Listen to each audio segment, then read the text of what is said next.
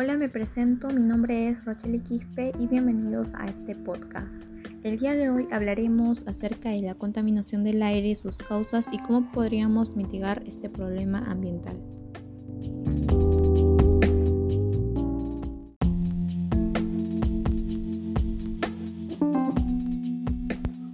Como sabemos, las actividades cotidianas que nosotros realizamos producen emisiones contaminantes, ocasionando graves consecuencias en la salud y el ambiente, por lo que tener un aire limpio es responsabilidad de todos.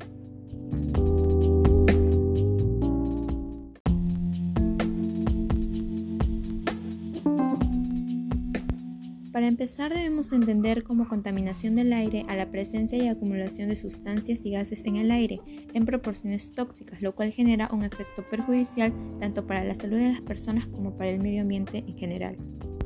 Entre las causas a este problema ambiental se encuentran la quema de combustibles fósiles que usan los autos, los buses y otros medios de transporte, que generan dióxido de carbono y así contaminando el medio ambiente.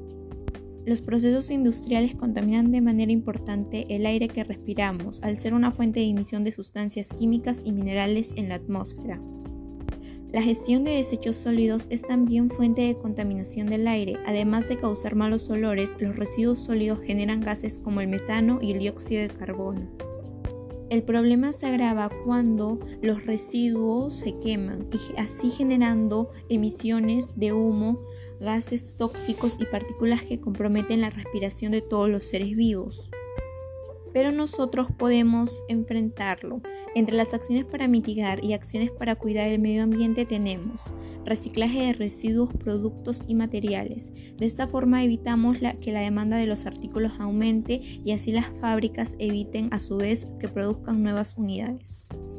Uso de la bicicleta o de otros medios de transporte alternativos y sobre todo que no contaminen el medio ambiente. Consumiendo responsablemente, adoptando hábitos de consumo responsable como el ahorro de nuestro consumo de energía. Y así el impacto del medio ambiente será menor.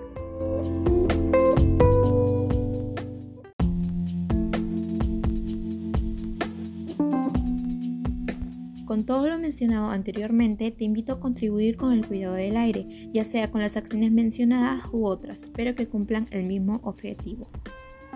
Gracias por su atención y escuchar este podcast. Y recuerda que si podemos de nuestra parte, podemos lograr cosas impresionantes para el beneficio de todos.